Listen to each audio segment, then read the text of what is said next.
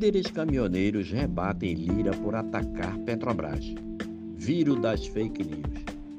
O presidente da Câmara dos Deputados, Arthur Lira, foi duramente criticado por lideranças da categoria dos caminhoneiros por atacar a Petrobras em artigo publicado ontem na Folha de São Paulo. No texto, Lira diz que a empresa teve a presidência sequestrada por um presidente ilegítimo que não representa o acionista majoritário, o governo, e pratica terrorismo corporativo, como vingança pessoal contra Jair Bolsonaro. O presidente da Câmara promete abandonar a maior companhia brasileira à sua própria sorte.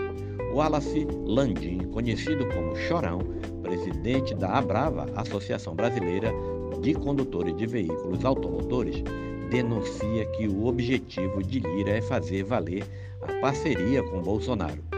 Abre aspas. O presidente da Câmara está tentando tirar a responsabilidade do governo e colocar somente na Petrobras. Fecha aspas. Reclamou Chorão a coluna. O atual presidente da Petrobras é legítimo e foi indicado pelo presidente Bolsonaro.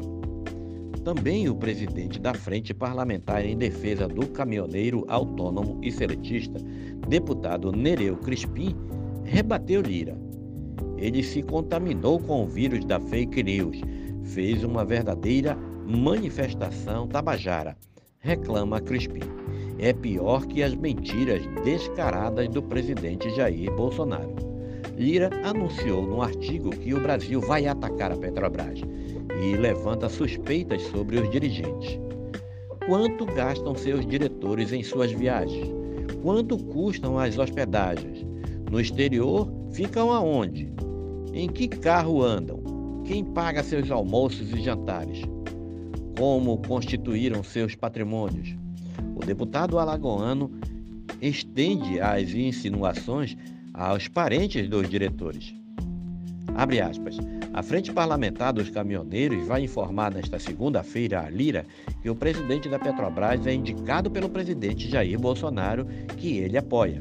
Vamos mostrar também se não sabe que o conselho da empresa é composto por pessoas ligadas ao governo que ele apoia. Fecha aspas. Protesta Crispim. E que toda essa bagunça com o propósito eleitoreiro é subordinado ao presidente da República mentiroso que não cumpriu as promessas de campanha para os caminhoneiros que ele apoia.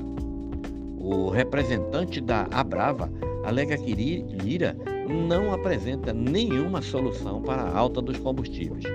O governo é acionista majoritário na companhia.